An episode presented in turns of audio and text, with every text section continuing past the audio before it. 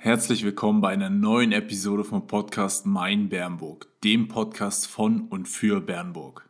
Ich bin Markus Richard und in dieser Episode unterhalte ich mich mit Rainer Neuhaus vom DLRG Ortsgruppe Bernburg-Saale. Wir sprechen unter anderem über die Aufgaben und Einsätze der hiesigen DLRG und bekommen Tipps zum sicheren Baden bzw. Schwimmen.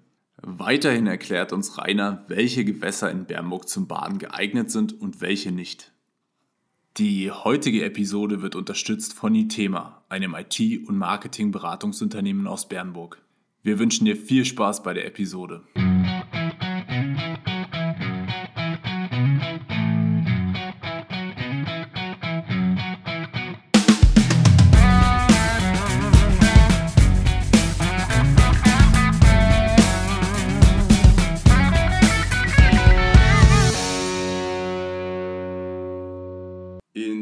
Heutigen Episode vom Podcast Mein Bernburg ist der Rainer Neuhaus zu Gast vom DLRG.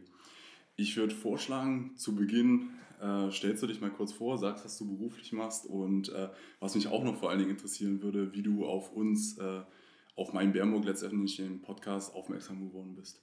Ja, sehr gerne. Herzlichen Dank für die Einladung. Mein Name ist Rainer Neuhaus.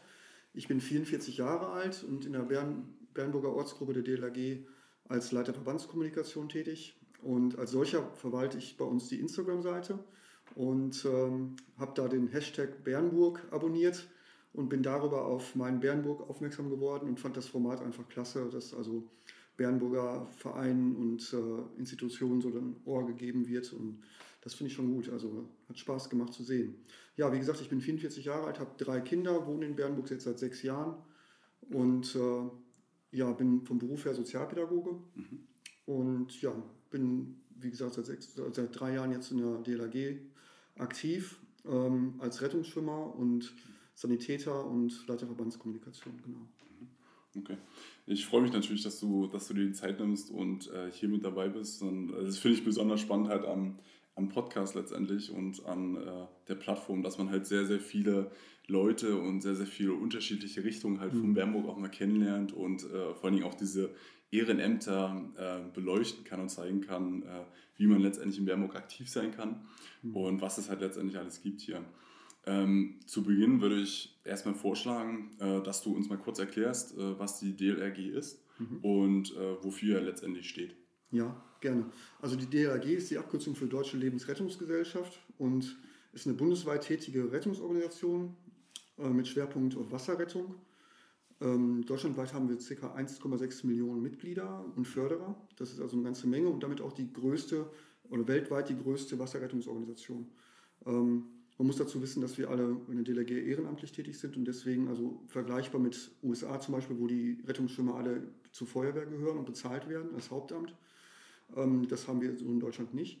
Ähm, begonnen ist das übrigens 1913 in Leipzig. Da wurde die DLRG gegründet. Und das Ziel war von Anfang an schon, dass äh, Menschen vor dem Ertrinken bewahrt werden, auch durch Prävention, zum Beispiel durch Schwimmausbildung, aber auch durch aktive Rettung. Ne? Ähm, mittlerweile hat die DLRG ein bisschen mehr noch als die Wasserrettung zu bieten. Wir haben auch mittlerweile Sanitätswesen mit dabei und Katastrophenschutz, da kommen wir sicher nochmal darauf zu sprechen. Und ähm, ja, ein großer Punkt ist halt noch Prävention, also Schwimmausbildung. Ja. Mhm, okay. Ähm, weil du es gerade angesprochen hast, äh, mhm. mit Katastrophenschutz, dass ihr für Katastrophenschutz steht und dass ihr da halt auch äh, Einsätze letztendlich mhm. fahrt. Ähm, vielleicht kannst du mal kurz erklären, was Katastrophenschutz tatsächlich ist und was ja. man da, sich darunter vorstellen kann. Ja, also Katastrophenschutz äh, ist dann notwendig, wenn der Katastrophenfall ausgerufen wird. Mhm. Das wäre zum Beispiel der Fall bei einem schweren Hochwasser, wie wir es hatten. Oder auch bei größeren Schadenslagen, ähm, Erdrutsche, Erdbeben etc. etc. Das sind auch ähm, Maßnahmen oder sind Dinge, die einen Katastrophenfall hervorrufen. Ähm, und in dem Fall würden wir dann zusammen mit anderen Hilfs- und Rettungsorganisationen zum Einsatz kommen, um äh, ja, zivile Opfer zu äh, verhindern und äh, Menschen zu retten. Ähm, wir würden dann als Teil des, Bern oder des Salzlandkreises Katastrophenschutzes einen Wasserrettungszug äh, mitstellen, zusammen mit anderen Hilfsorganisationen, die auch im Wasserrettungswesen tätig sind und würden dann gemeinsam mit denen halt ausrücken und gemeinsam arbeiten. Ja. Mhm, okay. Also wie kann man, wie kann man sich das dann vorstellen? Äh, ist meinetwegen, äh, es kommt zu einem, zu einem Erdbeben oder Erdrutsch, wie, äh, wie es hier ja schon mal, schon mal mhm. gab. Ähm, seid ihr denn da auch tatsächlich mit im Einsatz, wenn es jetzt so ein Erdrutsch wie hier äh, draußen bei ja, die Landstraße dort, äh, weiß ich jetzt gerade nicht, mhm. ähm, wenn das passiert, seid ihr dann auch mit da vor Ort oder wenn äh, es wirklich nur um Wasser halt geht, sage ich mal? Also vorrangig dann, wenn es um Wasser geht. Ne? Also wenn wirklich Hochwasser ähm, da ist und wir evakuieren müssen oder Deiche bauen müssen, äh, dann ist die DLRG mit Sicherheit vor Ort. Wir können allerdings auch bei Sanitätslagen hinzugezogen werden. Wir sind oder wir haben sehr viele ausgebildete Sanitäter und auch Materialien für Sanitätsdienst da, große Zelte, ähm, die wir dann aufbauen. Also auch da könnten wir unterstützen. Aber da sind dann vorrangig dann die für Sanitätswesen ähm, eigentlich bekannten Organisationen wie DRK und ASB mhm. und Johanniter, Malteser, Unfallhilfsdienst und sowas, die sind dann da. Und wenn dann Unterstützung da ist, würden wir auch unterstützen können, ja. Okay. Und äh, wie sieht das denn generell aus mit der, äh, mit der Organisation? Also werdet ihr dann einfach wie die Feuerwehr hinzurufen, dass sie euch dann anrufen oder euch mhm. antickern und äh, ihr rückt dann aus? Oder wie kann man sich das vorstellen? Ja, im Prinzip ähnlich, genau. Also wir haben auch äh, Funkmelder zum Beispiel oder auch eine Alarmierungs-App auf dem Handy, okay. ähm, wo wir dann direkt vom Salzkreis alarmiert würden mhm. Äh, von der Leitstelle. Aber ähm, nun rücken wir wesentlich weniger aus als Feuerwehr oder Rettungsdienste, ne? das ist ganz klar. Also bei uns ist, bezieht sich das, also der Einsatz im Katastrophenschutz im Moment eigentlich mehr auf die Ausbildung und die Übung, mhm. gemeinsam mit den anderen Organisationen, weil jeder hat sein anderes ähm, Schema, wie er Einsätze abarbeitet. Und wir versuchen das halt irgendwo gemeinsam hinzubekommen dann ne? und mhm. zu üben, dass es halt funktioniert. Okay.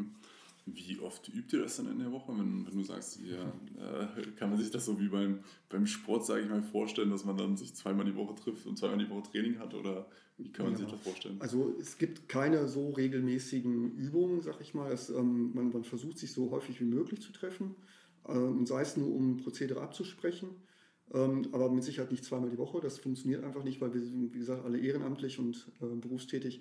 Ähm, insofern also ich sag mal, wenn man einmal im Jahr eine große Übung hinkriegt, ist das schon viel. Ne? Also das ist schon. Ist das dann, äh, ich hatte auch vorher einen Instagram-Kanal, mhm. den folge ich natürlich auch und äh, da hattet ihr so eine, so eine, seid ihr mit dem Boot langgefahren, mhm. hattet da solche Übungen gemacht. Wäre das eine große Übung oder was kann ja. man sich unter große Übung vorstellen? Also das wäre, war eine kleine Übung, das war zusammen mit der Feuerwehr, ähm, haben wir eine kleine ähm, Personenrettungsübung in der Saale gemacht. Ähm, eine große Übung ist dann wirklich unter Einbeziehung von 30, 40 äh, Fahrzeugen, die dann äh, auf äh, ein, einen Raum beziehen und dann Mannschaftszelte aufbauen und dann eine mehrtägige Übung fahren. Also das ist schon sehr umfänglich. Ja, okay. Wie viele ähm, Mitarbeiter, nee, nicht Mitarbeiter, aber wie viele ehrenamtliche Helfer gibt es denn bei euch hier in hm. Bernburg jetzt in dieser Ortsgruppe? Also wir haben etwas über 100 Mitglieder. Okay. Ähm, ich muss dazu sagen, wir sind 2007 gegründet worden und mhm. seitdem in Bernburg aktiv. Ähm, aber von den 100 Mitgliedern sind derzeit 39 wirklich aktive Einsatzkräfte, die da so auch alarmiert würden, ja. wenn irgendwas ist. Äh, 39, das ist auch für einen kleinen Verein schon eine ganze Menge. Und ähm, ich muss aber nochmal betonen, das ist wirklich alles Ehrenamt. Selbst der erste Vorsitzende und bis runter zur einfachen Einsatzkraft sind alle ehrenamtlich tätig und machen das nebenberuflich. Ähm, in der Vorstandsarbeit ist natürlich sehr viel Arbeit noch nebenbei. Da mhm. kann es schon mal sein, dass man wirklich sechs, sieben, acht Stunden, manchmal zehn Stunden in der Woche okay. ähm, nochmal die Arbeit verrichtet. Aber ähm, so im Großen und Ganzen hat man auch sehr viel Leerlauf. Also das ist gerade im Winter, da nutzen wir halt die, die Zeit mehr so für Ausbildung. Mhm. Äh, Im Sommer haben wir dann einige Einsätze in Bezug auf ähm, Absicherungsmaßnahmen. Das sind also geplante Einsätze wo wir dann äh, Veranstaltungen wasserseitig absichern oder Sanitätsdienst absichern. Mhm. Ähm, zum Beispiel das Kutterrudern in Bernburg mhm. sichern wir auch mit ab, wasserseitig. Da kann ja immer mal ein Kutter umkippen Klar. und ne, dann sind wir halt da. Und ähm, auch äh, zum Beispiel das Sputnik Springberg an der, an der Gottsche mhm. wird äh, durch DLRG abgesichert. Da unterstützen wir dann die ortsansässige Ortsgruppe. Mhm. Oder ähm, Baumblüte in Werder sichern wir sanitätsdienstlich mit ab. Okay. Also das sind immer so ähm, im Wochen, also im, im, Sommer eigentlich jedes Wochenende, wo wir unterwegs sind, irgendwo mhm. zur Absicherung. Mhm. mhm. Und äh, weil du es jetzt gerade schon gesagt hast, mhm. äh, das Einsatzgebiet ist ja dann scheinbar nicht nur Bernburg. Also es ist dann schon, äh, wie, bis wie weit kann das dann gehen? Äh, ja. Also.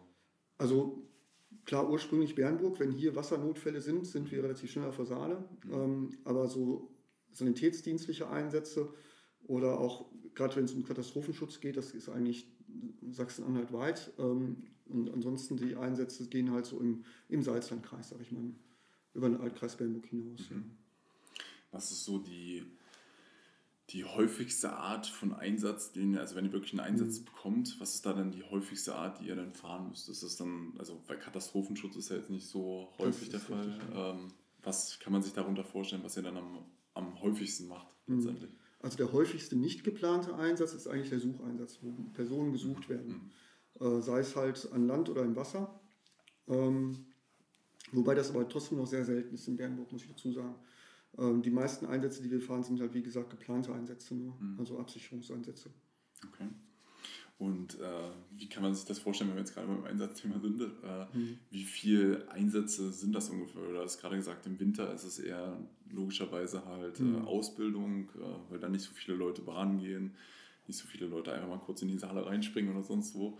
Ähm, wie viele äh, Einsätze habt ihr da so ungefähr im Durchschnitt, die ihr fahrt? Oder trackt ihr sowas dann überhaupt? Ja, das wird natürlich statistisch erfasst, mhm. ja, das ist klar. Also wir haben äh, in einem regulären Jahr ohne Corona haben wir circa 30 Einsätze.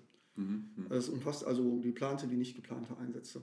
Ähm, dieses Jahr waren das alles in allem bisher fünf Einsätze. Durch Corona halt, da sind sehr viele Veranstaltungen ausgefallen. Ähm, ja, das ist halt dieses Jahr sehr wenig. Da bricht uns natürlich auch ein bisschen was weg, aber ja, da müssen wir mit umgehen. Ja.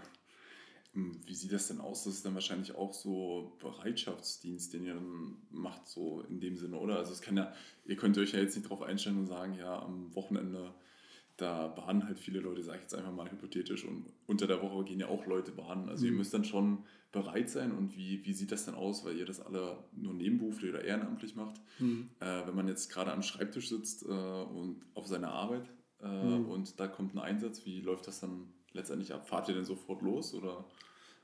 Also diejenigen, die können, die Zeit haben oder sich äh, freinehmen können, fahren dann auch direkt los. Also wir haben eine Bereitstellungszeit, die etwas länger ist als die von der Feuerwehr oder Rettungsdienst, das ist ganz klar. Mhm. Also wir ähm, brauchen circa eine halbe Stunde, bis wir dann im Geräthaus ausrücken. Mhm. Ähm, das liegt aber auch daran, dass nicht alle unserer Mitglieder und Rettungskräfte oder ehrenamtlichen Kräfte kommen aus Bernburg, die kommen mhm. teilweise aus Stassfurt und ähm, haben eine längere Anfahrt. Aber das ist auch in Ordnung, weil im Prinzip die Erstversorgung ja vor Ort gesichert ist. Ähm, eine Bereitschaft in dem Sinne, wie es die Feuerwehr hat oder der Rettungsdienst, haben wir so nicht, keine 24-Stunden-Bereitschaft. Aber wir sind jederzeit, also 24 Stunden, sieben Tage die Woche zu Hause am Handy erreichbar. Mhm. Ähm, durch, durch die App, die Vera zum Beispiel, durch, das ist eine Alarmierungs-App. Ähm, ansonsten liegt das immer so ein bisschen an dem Arbeitgeber selber, inwieweit er bereit ist, seine Mitarbeiter freizustellen für sowas. Sie müssen es nicht, es sei denn, es ist Katastrophenfall, dann mhm. ist das was anderes. Aber so für ähm, Einsätze im Wasserrettungswesen äh, gibt es da in der Beziehung keine Richtlinie. Mhm. Also, okay. Bis jetzt war es aber immer so, dass wir Einsätze befahren konnten. Also es gab immer noch genug Möglichkeiten dafür. Ja. Gut, bei 39 aktiven Mitgliedern, ja. da äh, pegelt sich das dann sicher gut aus, dass immer wer ja. natürlich äh, verfügbar ist dann letztendlich. Ähm, was ist so ungefähr die, die Durchschnitt, ich weiß nicht, ob man sowas das sagen kann, die durchschnittliche Zeit von so, so einem Einsatz? Also es kann natürlich sein, dass ähm, jetzt beim Baden wie eine vermisste Person, äh, dass man die nach, gleich nach fünf Minuten oder sowas findet, ihr rückt aus und findet die dann sofort. Äh, oder wie lange kann sich dann sowas, so ein Einsatz, sage ich mal, ziehen? Also, also der kann sich gerade bei Sucheinsätzen schon über mehrere Stunden ziehen. Ne? Also mhm. das, ähm, ich erinnere mich, wir hatten vor zwei Jahren mal einen Sucheinsatz hier in Bernburg an der Saale, wo es ähm, wo, die, wo, der Verdacht da war, dass eine Person in der, Sa in der Saale ist. Das war mhm. zur Winterzeit und da haben wir tatsächlich, ich glaube, sechs Stunden am Stück gesucht. Okay. Und am nächsten Tag sind dann nochmal Taucher unterwegs gewesen, ähm, wo Gott sei Dank dann aber der Einsatz sich nicht bestätigt hat. Also die mhm. Person war nicht in der Saale, sie war gesund und munter zu Hause. Gott sei Dank. Ähm, da sind wir auch sehr glücklich drüber, aber solche Einsätze, gerade Sucheinsätze, ziehen sich sehr lange. Ah, okay wenn man, wenn man solche Einsätze fährt, äh, wie sieht denn da die, die Nachbereitung äh, mhm. aus? Das, das habe ich gerade versucht, so ein bisschen vorzustellen. Äh, der Einsatz war erfolgreich, ihr habt die Person gefunden, ihr habt die äh, retten können. Und dann wird sie wahrscheinlich dann ans Krankenhaus übergeben oder? An den Rettungsdienst. An den genau. Rettungsdienst, mhm. genau, okay. Und äh, ist dann für euch die Arbeit äh, erledigt oder gibt es da noch irgendwie eine Nachbereitung, dass ihr dann irgendwie danach sagt, okay, das haben wir gut gemacht, das, das können wir beim nächsten Mal verbessern und daran müssen wir noch ein bisschen üben? Oder mhm. wie kann man sich das vorstellen? Ja, das ist tatsächlich so, dass wir uns nachher nochmal zusammenfinden. Das ist auch mhm. ganz wichtig. Und dann gibt es eine Einsatznachbesprechung, mhm. wo dann genau solche Punkte kommen, was ist gut gelaufen, was ist schlecht gelaufen, weil im Prinzip können wir nur aus diesen, aus diesen Einsätzen lernen. Und die, die Resümees daraus und die Konsequenzen daraus, die müssen dann wieder in die Einsatztaktik überfließen. Mhm. Und das geht halt nur, indem man es hinterher nachbespricht. Okay. Das ist schon ein ganz wichtiger Punkt. Ja. Weil du äh, davor erwähnt hattest, dass, äh, dass dann auch Taucher zum Einsatz kamen und kommen. Ähm, habt ihr alle dann eine Taucherausbildung oder sind das dann spezial? Das sind wirklich Leute? speziell ausgebildete mhm. Rettungstaucher oder Bergungstaucher in dem Moment. Ja. Ähm, die werden entweder durch die Polizei gestellt oder durch den ASW. Ähm, also da sind wir schon relativ spezialisiert in den Rettungsdiensten in mhm. Bernburg und im Salzkreis. Und äh, dann gibt es ja sicher auch äh, Kooperationspartner, mit, mit denen ihr übt oder mit denen ihr Einsätze fahrt? Oder wie kann man sich das vorstellen? Gibt es äh, große Kooperationspartner, zum Beispiel, ich würde mir jetzt vorstellen, THW oder ja. in welche Richtung kann man da denken? Ja, also THW ist ein ganz wichtiger Kooperationspartner. Ähm, wir arbeiten sehr viel auch mit der Feuerwehr zusammen. Mhm. Ähm, einfach um die Rettungsmittel, die wir haben, miteinander einsetzen zu können, also im verbundenen Einsatz. Ähm, das THW ist natürlich sehr ähm, techniklastig, logischerweise, ähm, und können zum Beispiel auch unsere Boote kranen anstellen, wo wir halt das Boot nicht äh, über die Slipanlage ins Wasser lassen können. Mhm. Und, und so zieht sich das halt durch. Also das THW setzt genauso gut Boote auch ein ähm, haben einen Schwerpunkt mehr auf die technische Hilfeleistung. Wir haben den Schwerpunkt mehr auf die Menschenrettung. Mhm. Und das muss aber trotzdem irgendwo koordiniert werden. Also deswegen übt man auch recht häufig zusammen und intensiv. Und wir haben einen sehr guten Kontakt zu, zu THW und Feuerwehr in Bernburg, ja. Okay. Weil du es gerade äh, erwähnt hattest, dass ihr, dass ihr für die Menschenrettung letztendlich dann verantwortlich seid, äh, wie es ja auch euer Name sagt. Mhm. Ähm, ihr, ihr, rettet ja wirklich aktiv Menschen. Ähm, wie oft muss man sich da weiterbilden oder Zusatzqualifikationen machen oder sein Wissen auffrischen, wie beim Erste-Hilfe-Kurs, denke ich jetzt gerade mal dran. Äh, mhm. Äh, wie sieht das bei euch aus? Wenn, ihr seid ja wahrscheinlich dann alle Rettungsschwimmer oder ja. wie sieht das da aus? Ja, also ähm, wir sind also überwiegend Rettungsschwimmer. Also diejenigen, die wirklich aufs Wasser gehen und ans Wasser gehen, sind Rettungsschwimmer. Ähm, die müssen sich auch mindestens alle zwei Jahre äh, neu qualifizieren. Das, also man muss das wieder auffrischen. Ähm, und darüber hinaus sind die allermeisten bei uns auch mindestens Sanitätshelfer, die, viele auch Sanitäter. Und äh, auch diese Ausbildungen müssen regelmäßig einfach wieder auf den Stand gebracht werden. Es gibt ständig Veränderungen in der Medizin und neue Richtlinien, an die man sich halten sollte. Ähm, da hilft es dann nicht, irgendwie vor 18 Jahren mal den Erste-Hilfeschein für den Führerschein gemacht zu haben. Ähm, da muss man wirklich auf dem Laufenden bleiben, das ist schon richtig. Aber ähm, wie jedes Hobby, man muss einfach sich da einmal dafür entscheiden und dann muss man auch bereit sein, Zeit zu investieren. Das Mhm. Ist einfach so. Ja, klar. Wie, sieht denn generell so eine Ausbildung zum, zum Rettungsschwimmer aus? Wie lange mhm. dauert sowas und äh, was durchlebt man dann, sag ich mal, in der Ausbildung dann? Also wie lange das dauert, ist im Prinzip von jedem selber abhängig. Ähm, wir haben da zwar, wir haben zwar feste Kurse, die wir anbieten, zum Beispiel auch für Polizeischüler, die ähm, bis zu ihrer Zwischenprüfung im Studium einen Rettungsschwimmerschein vorweisen müssen. Für die bieten wir halt feste Kurse an. Für unsere Vereinsmitglieder ist es so, dass wir ständige Trainings anbieten, eigentlich jeden Samstag. Mhm. Und äh, während des Trainings, jeder ist auf einem anderen Leistungsstand und jeder ist dann irgendwann bereit, diesen Rettungsschwimmschein, diese Prüfung zu machen, wenn wir das halt sehen. Ähm, insofern kann man das eigentlich schlecht sagen. Also ich denke mal, wenn man wirklich bei, bei Null anfängt oder mit seinem Jugendschwimmschein anfängt, sag ich mal, zu trainieren, dann muss man schon bestimmt ein halbes bis dreiviertel Jahr wirklich jeden Samstag trainieren und hart trainieren, um das hinzubekommen das ist schon Leistung. Ja, ja. Also man braucht schon eine Affinität für, für Schwimmen und ja. sollte schon da ein sehr guter ja. Schwimmer sein. Wir sagen auch, Wasser lieben, Leben retten. Das ist einfach unsere okay. Devise. Ja, sehr gut.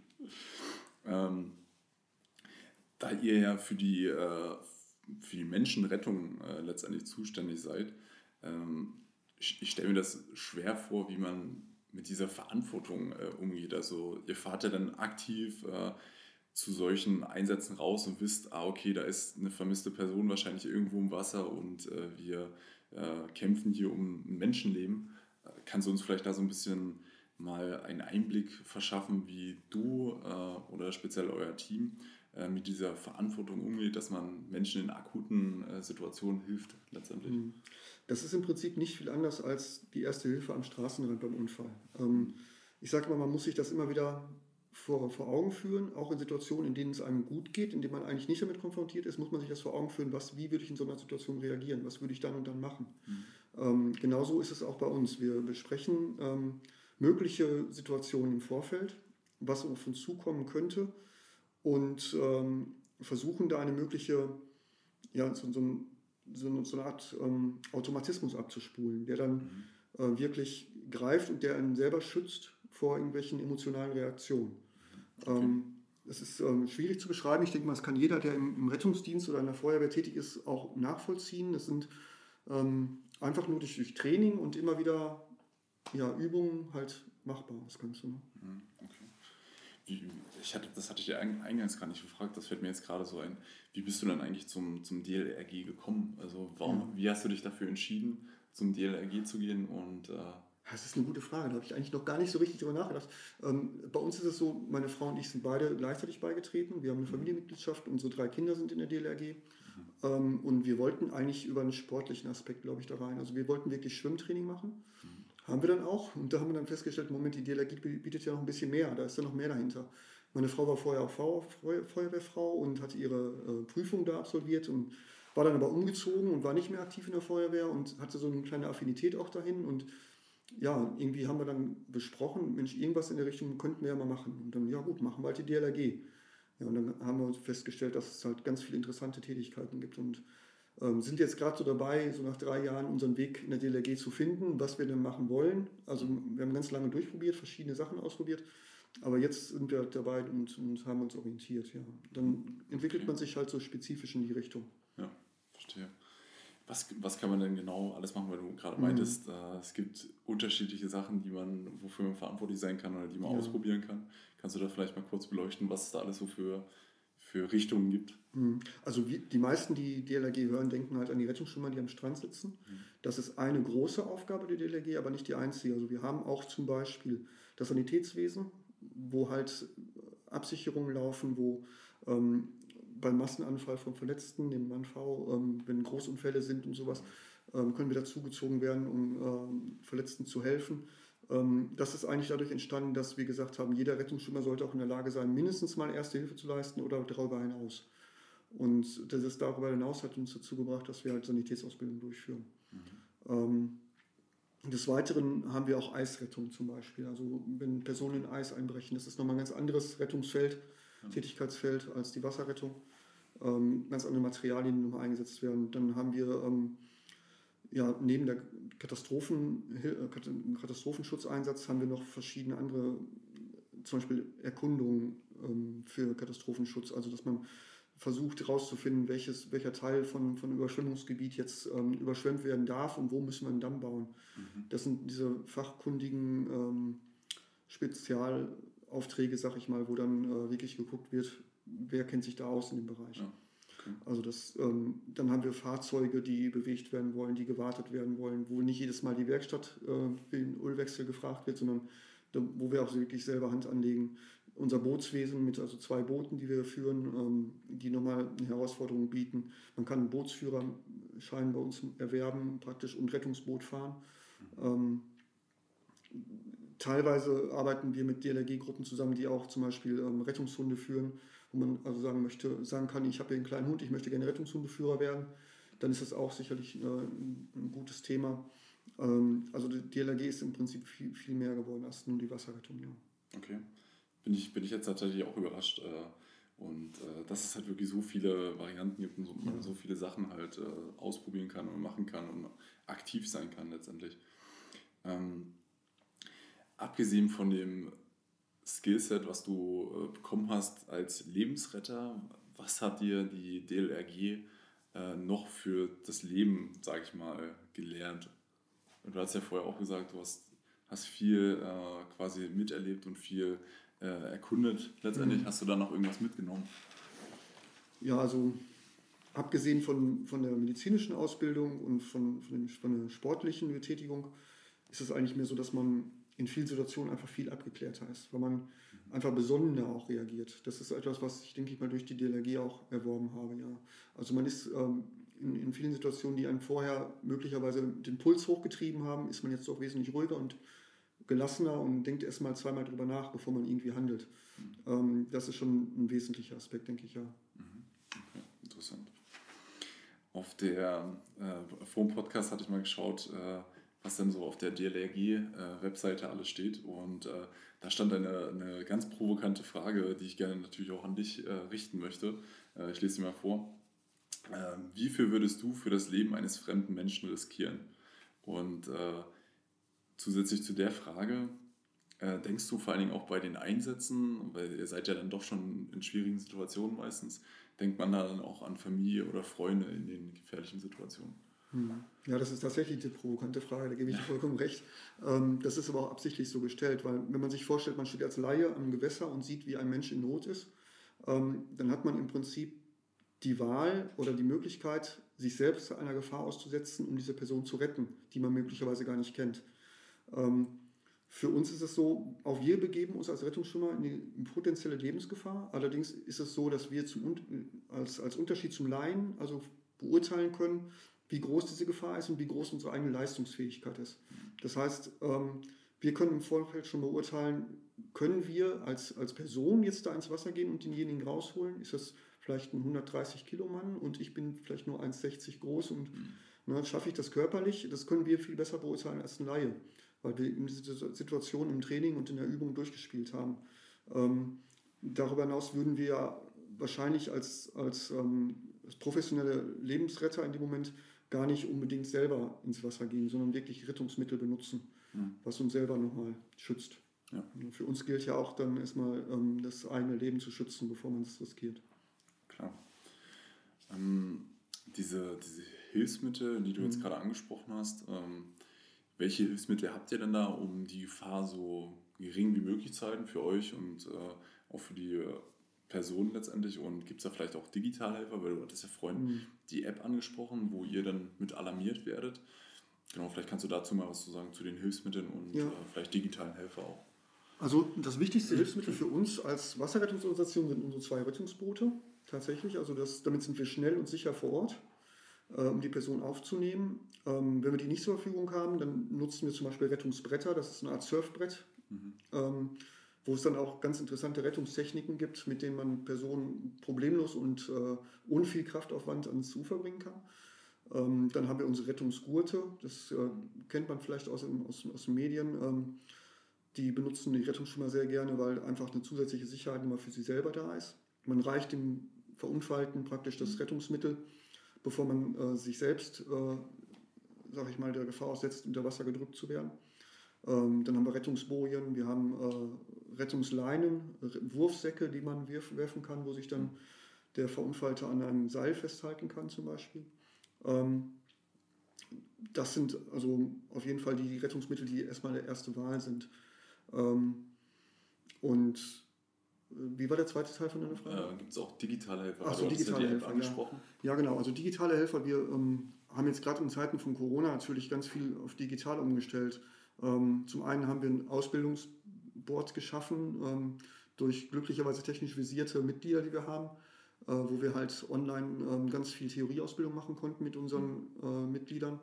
Zum anderen haben wir, wie, du schon gesagt hast, die, die App, die Vera, äh, sehr praktisch. Und zum anderen sind wir gerade dabei, mit der Zeit zu gehen und noch ein Rettungsmittel einzuführen, über das ich jetzt allerdings nicht allzu viele Wörter verlieren kann. Mhm das wird auf jeden Fall ähm, unsere Art und Weise und unsere Möglichkeiten noch ein bisschen revolutionieren. Das wird, denke ich mal, im November dann äh, offiziell bekannt gegeben, auch über ja. unsere Seiten. Und einfach mal bei uns bei Instagram gucken weiterhin, dann wird das auf jeden Fall auftauchen. Definitiv, wir werden das äh, verfolgen und äh, sind gespannt, was, was es ja. dann sein wird. ähm, willst du vielleicht noch kurz sagen, wie euer Instagram-Handle heißt oder wie man euch, also einfach an ja. DLRG? DLRG Bernburg, da findet man uns auf jeden Fall. Okay. Ähm, gerade jetzt äh, in Corona-Zeiten, du hattest vorhin auch mhm. äh, gesagt, ihr habt, ihr habt eigentlich 100 äh, Mitglieder, aber 39 aktive. Und ähm, gerade für Vereine ist es ja auch schwierig, äh, Leute zu akquirieren oder zu mhm. rekrutieren, mhm. dass man halt wirklich sagt, hier komm, beteilige dich mal und äh, du kannst, es gibt so viele schöne Sachen, wo man, wo man sich beteiligen kann. Wie sieht das bei euch aus? Sucht ihr noch aktiv nach, äh, nach ehrenamtlichen Helfern und in welchen Regionen oder welche äh, Voraussetzungen muss man dann auch mitbringen? Also muss man zum mhm. Beispiel Rettungsschwimmer sein oder muss man irgendeine Ausbildung haben, damit man bei euch mithelfen kann? Also grundsätzlich muss man nur die Bereitschaft haben, mitzuwirken. Das ist eigentlich alles. Also man muss eigentlich keine Vorkenntnisse in dem Sinne haben. Ähm, alles, was wir oder alles, was die Person, die zu uns kommt, erreichen möchte, machen wir dann gemeinsam, Schritt für Schritt. Ähm, in dem Fall von, von mir und meiner Frau war das so, dass wir eigentlich alles innerhalb von drei Jahren aufholen wollten, was wir die ganzen 20 Jahre vorher versäumt haben. Ähm, das ging dann also relativ schnell und dementsprechend waren wir viel eingebunden auf Lehrgängen. Mhm. Ähm, man muss das aber nicht so machen. Man kann sich also durchaus auch Zeit lassen und nach seinem eigenen Rhythmus gehen. Ähm, das ist auch wichtig, finde ich, dass man wirklich die Sachen auch ausprobiert und etwas findet, was einem Spaß macht. Ähm, weil das ist ja schließlich Hobby und es muss Spaß machen. Ähm, ansonsten, wir haben Mitglieder, die sind auch schon über 70, also das ähm, geht. Ich weiß von DLRG äh, Rettungsschwimmern und Ausbildern, die über 70 sind. Mhm ähm, die auch noch aktiv im, im Wasserrettungsdienst eingesetzt sind. Also das ist im Prinzip da keine Grenze. Solange man fit ist und solange man möchte, kann man mitwirken, ja. Und wir suchen auf jeden Fall immer händeringend. Ich glaube, es gibt keinen Verein, äh, der nicht händeringend Mitglieder sucht. Und gerade im Ehrenamt, ähm, ich meine, da kann man sich ja mit, mit Feuerwehren und THW und, und, und DRK und ASB unterhalten. Die werden das alle bestätigen. Man muss ein bisschen verrückt sein. Man muss einfach ein bisschen verrückt sein und man muss für die Sache brennen. Ähm, das ist einfach nicht nur der, ich sag mal, Kegelverein oder, oder Dackelclub, wo man dann einmal in der Woche hingeht und für zwei Stunden sich unterhält, gemütlich. Ähm, ich denke mal, irgendwann wird das auch so eine Art Leidenschaft und entwickelt sich darüber hinaus, ja. Genau so. Ist natürlich auch der Aufruf an die Leute da draußen, die zuhören. Ja. Äh, wenn ihr verrückt genug seid und Lust habt, äh, damit da mal gerne vorbeizugucken, dann meldet euch doch gerne bei, bei Rainer auf Instagram oder wo kann man euch noch erreichen, dass man. Ja, Facebook das, zum Beispiel auch. Okay. Ja.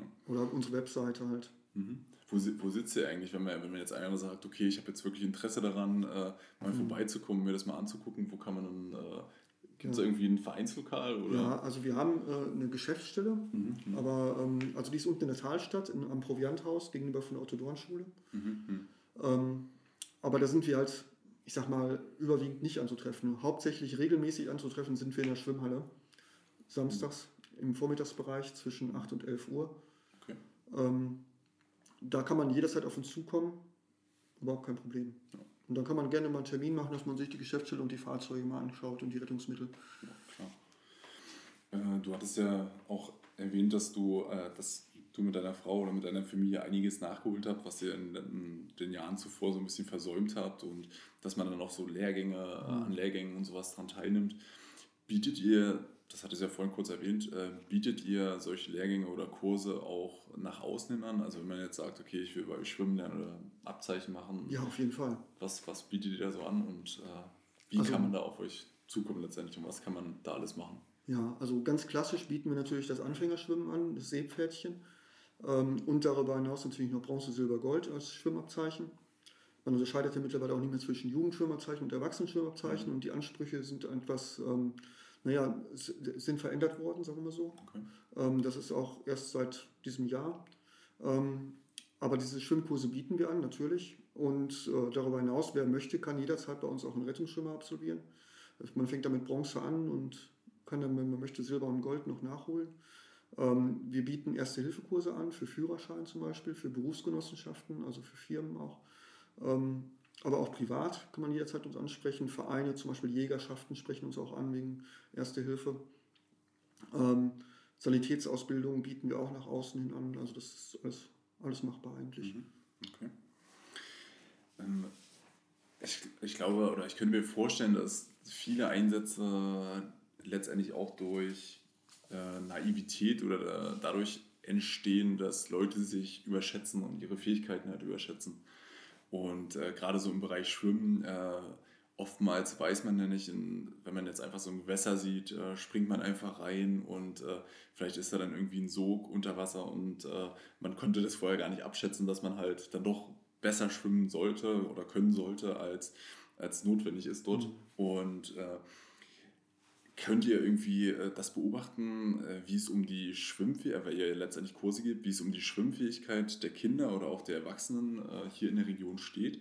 Und ähm, genau, ihr unterstützt sie ja durch den Kurs, dann letztendlich mhm. durch die Kurse.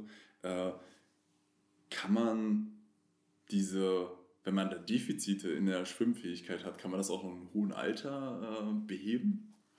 Ja, ähm, kann man kann man, das äh, geht tatsächlich, aber es dauert allerdings länger. Also Kinder lesen, lernen wesentlich schneller als Erwachsene.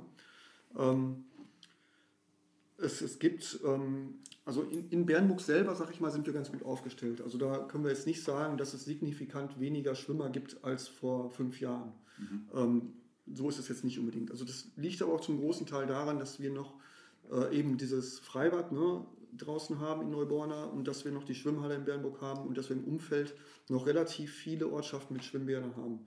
Das sieht deutschlandweit schon da ganz anders aus. Ähm, das ist immer eine Sache der Politik und da beklagt die DLRG schon seit längerem. Äh, es gibt auch eine Petition zum Erhalt, der Freibäder. Einfach weil früher gab es in jedem zweiten Ort ein Freibad, wo man einfach hingegangen ist und man hat zwangsläufig schwimmen gelernt.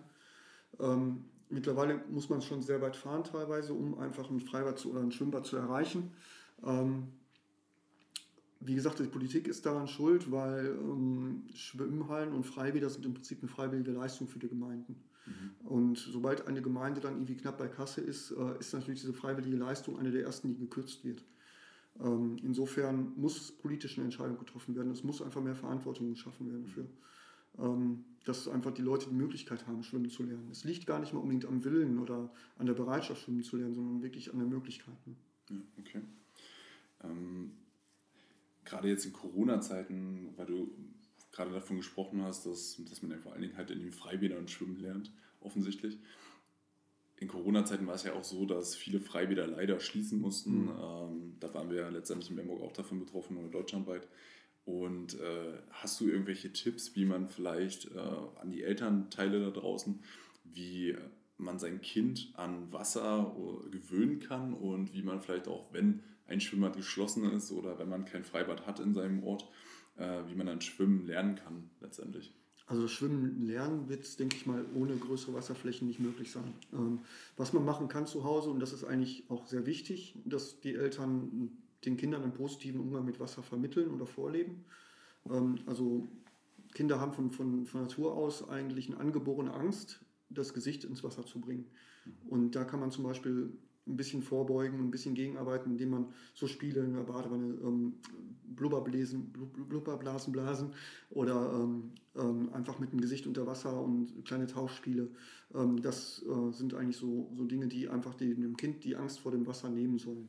Mhm. Ja, ansonsten auf einfach ein positiven, positives Gefühl fürs Wasser vorleben. Das ist ganz wichtig, mal, denke ich. Ja, okay. Mhm. Hast du vielleicht zum Abschluss, weil wir hatten ja, oder ich hatte es mal kurz erwähnt, äh, man mhm. springt vielleicht einfach in ein Gewässer rein, äh, man geht vielleicht in der Saale baden, vielleicht sollte man da gar nicht baden gehen. Hast du vielleicht zum, zum Schluss nochmal ein paar Tipps für die Zuhörer, äh, für, den sicheren, für, für das sichere Baden letztendlich. Also mhm. gibt es hier vielleicht auch irgendwie Gewässer in der Region, vor allem jetzt in Bernburg und Umkreis, in denen man nicht baden gehen sollte, äh, wo ihr wisst, ah, okay, da herrscht irgendwie eine Strömung oder da, ja, da ist es besonders gefährlich, baden zu gehen. Könnt ihr da, oder kannst du da ein paar Aussagen oder Tipps halt geben? Ja, also ähm, erstmal, wenn man das Gefühl hat, ein guter Schwimmer zu sein, bedeutet es noch nicht, dass man wirklich sicher auf größeren Flächen unterwegs sein kann. Also jeder kennt das Gefühl, dass er mal nachts aufwacht mit einem Wadenkrampf. Das ist ein ganz furchtbares Gefühl. Ähm, Im Wasser kann das durchaus lebensgefährlich sein, gerade wenn man allein unterwegs ist. Ähm, man sollte also mindestens mal zu zweit wirklich schwimmen gehen, damit einer zur Not auch Hilfe holen kann. Ähm, in dem Fall die 112 anrufen, also nicht die Bernburger äh, DLRG halt über, die, über das Festnetz, sondern wirklich die 112. Und äh, ja, die Saale kann ich zum Beispiel als Badegewässer überhaupt nicht empfehlen. Das ist einfach viel zu gefährlich. Selbst ein guter Rettungsschwimmer würde nicht ohne Hilfsmittel in die Saale gehen. Okay. Ähm, die Oberflächenströmung sieht zwar gering aus, aber unter der Oberfläche hat man eine relativ große Strömung, Verwirbelung und durch Bodenstrukturen nochmal einen anderen Sog. Also es ist tatsächlich so, dass äh, Baden in der, in der Saale durchaus lebensgefährlich ist. Okay. Ähm, wo auch gerne gebadet wird im Sommer ist in der Taiga. Das ist Mhm. ja auch ähm, so ein inoffizielles Badegewässer, sage ich mal, was ge sehr gerne genutzt wird. Auch das ist recht gefährlich, gerade für Anfänger oder für unsichere Schwimmer, weil das ein ehemaliger, äh, ehemaliges Abbaugebiet ist und man hat da relativ steil abfallende Kanten, ähm, auf die man eigentlich gar nicht richtig gefasst ist und dann ist man auf einmal im Tiefen.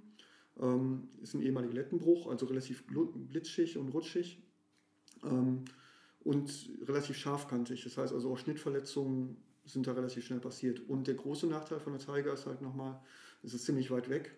Ähm, es ist kein Rettungsdienst vor Ort, keine Wasserrettung vor Ort und die brauchen sehr lange. Und bei Wasserrettung, wenn man in Wassernot ist, da zählt jede Sekunde. Das, ist, das, das Ertrinken, das geht so schnell und das wird auch teilweise gar nicht erkannt, weil jeder kennt eigentlich aus dem Fernsehen so diesen mit den Armen winkenden äh, Ertrinkenden, das, das gibt es in der Realität nicht. Also das Ertrinken läuft still und leise. Ja, also man muss wirklich geschult sein, um einen Ertrinkenden zu erkennen. Okay. Ja, Also das, ähm, und das hat man halt da nicht. Und deswegen würde ich auch dringend empfehlen, wirklich nur bewachte Bade, Badegewässer aufzusuchen. Und selbst wenn sie mal ein, zwei Euro Eintritt kosten, aber man hat dann wirklich die Sicher- Sicherheit da, dass es jemand da, der helfen kann. Und der Rettungsdienst ist schnell vor Ort. Ja. Definitiv. Also es, es, es kommt ja dann immer äh, wie, wie Spaß und Freizeit darüber, aber letztendlich muss man sich immer vor Augen halten, dass wir nicht für das Was- Wasser geschaffen sind und äh, wir nur eine bestimmte Zeit auch unter Wasser äh, Das die stimmt, Luft ja. anhalten können. Also von daher kann ich natürlich auch nur jedem empfehlen, ins Freibad zu gehen oder äh, an bewachte Strände dann letztendlich Genau. baden zu gehen, weil es ja doch, man spielt ja dann letztendlich mit seinem Leben und vor allen Dingen auch vielleicht mit dem Leben äh, oder von dem Leben von anderen, die versuchen dann Genau. zu helfen und die vielleicht nicht dafür ausgebildet sind. Ja. Also dementsprechend. Aber das mit, der- mit der Saale finde ich tatsächlich, äh, naja, ich konnte es mir schon vorstellen, dass es jetzt natürlich nicht der beste Ort ist zum Baden. Ähm, aber das wird ja doch gekonnt ignoriert scheinbar von vielen, weil ich kenne es ja zum Beispiel an der Töpferwiese unten, da ist ja so ein, so ein Bolzplatz Mhm. und äh, da war es bei uns früher auch so, wenn man dann den Ball mal kurz drüber geschossen hat und der natürlich in der Saale gelandet ist, dann ist man dann einfach eingesprungen, ohne ja, kurz mal nachzudenken und da, ja, das kann dann, kann dann schon gefährlich sein. Das kann auf jeden Fall gefährlich sein, ja. Und es gab ja auch schon Ertrinkungstote in der Saale. Das Mhm, darf man ja. nicht vernachlässigen. Also die Gefahr ist auf jeden Fall da. Ähm, ich sag mal, früher ist es oft gut gegangen. Ich, Kinder und Erwachsene, äh, Kinder und Betrunkene hatten immer Schutzengel, sagt man ja so. Ja, ne? Ähm, das ist ähm, tatsächlich anscheinend der Fall. ähm, glücklicherweise ist es gut gegangen, aber es ist wirklich nicht ungefährlich. Und gerade wenn man aufgeheizt ist, ins Wasser zu springen, ist immer so eine Sache. Das, das stimmt, das stimmt. Mhm. Also lieber den Ball dann wegtreiben lassen und nicht reinspringen für die, die da unten äh, bolzen gehen. Der kommt irgendwann wieder zurück. richtig, genau, genau, richtig. ja, äh, Rainer, vielen Dank für, für deine Zeit, für die äh, ausführlichen äh, ja, äh, ja, Ansichten oder was du uns halt jetzt gerade erzählt hast über die DRG. Äh, zum Abschluss des Podcasts fragen wir immer unseren Interviewpartner nach Lesetipps oder Leseempfehlungen, Mhm, okay. was unser, unsere Interviewpartner quasi gerade für ein Buch lesen. Äh, hast du da eine Empfehlung oder hast du da, äh, ja, kannst du einfach mal erzählen, was du gerade liest und Ja. welches Buch du vielleicht auch empfehlen könntest für die Zuhörer? Ja, also tatsächlich lese ich im Moment sehr viel Fach- und Sachliteratur, einfach weil ich mich noch auf Prüfungen vorbereite im Sanitätswesen und im Bootswesen. Ähm, ich habe mir mal jetzt gerade ein Buch bestellt, das kann ich, also möchte ich, freue ich mich sehr drauf, das möchte ich sehr gerne lesen. Ähm, und zwar ist das äh, das Buch Sturmwarnung von Stefan Krücken aus dem Ankerherz Verlag. Ähm, das beschreibt, da beschreibt ein Kapitän, Kapitän Schwanz, so ein bisschen sein Leben durch alle Weltmeere und in allen Häfen und was er so erlebt hat. Und ähm, darauf freue ich mich sehr, ja. Das ist bestimmt sehr interessant. Das hört sich spannend an. Ja. Äh, und du, du hast gesagt, du bereitest dich gerade noch auf äh, eine Prüfung vor. Also, Was ist dann deine Vision, was du, was du dann erreichen willst? Also, was ist das für eine Prüfung? Kannst du das Also- vielleicht mal kurz? Zum einen haben wir im November ähm, einen Sanitätslehrgang nochmal. Also ich bin jetzt Sanitätshelfer und möchte dann Sanitäter werden.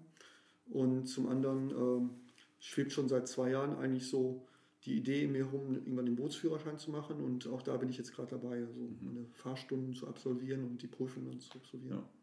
Dann wünschen wir dir natürlich sehr viel Erfolg äh, dabei und drücken die Daumen, dass das alles klappt, so wie du dir das vorstellst.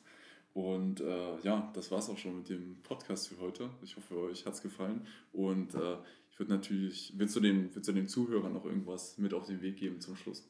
Ja, erstmal nochmal herzlichen Dank für die Einladung und danke an alle Medien, eigentlich den Ehrenamtlern so ein offenes Wort geben. Und äh, dann möchte ich auch mal nochmal die Zuhörer so ein bisschen ermutigen, sich einfach mal bei uns zu melden und vorbeizuschauen, sich das anzuschauen.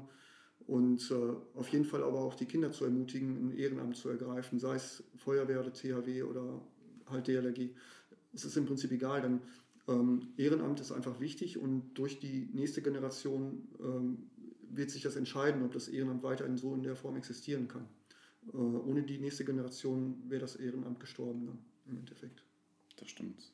Schöne abschließende Worte und äh, beherzigt sie, äh, nehmt sie vielleicht und schaut mal vorbei beim DLRG oder bei anderen äh, Ehrenämtern und ja, vielen Dank für deine Zeit Sehr gerne. und äh, ich wünsche dir nur das Beste. Dankeschön. Und damit ist die heutige Episode vorbei. Vielen Dank fürs Zuhören. Wie fandest du die Episode? Sollen wir auch weiterhin die örtlichen Ehrenämter beleuchten? Lass es uns bitte in den Kommentaren wissen. Wir freuen uns auf dein Feedback und wünschen dir eine schöne Woche. Bis zur nächsten Folge.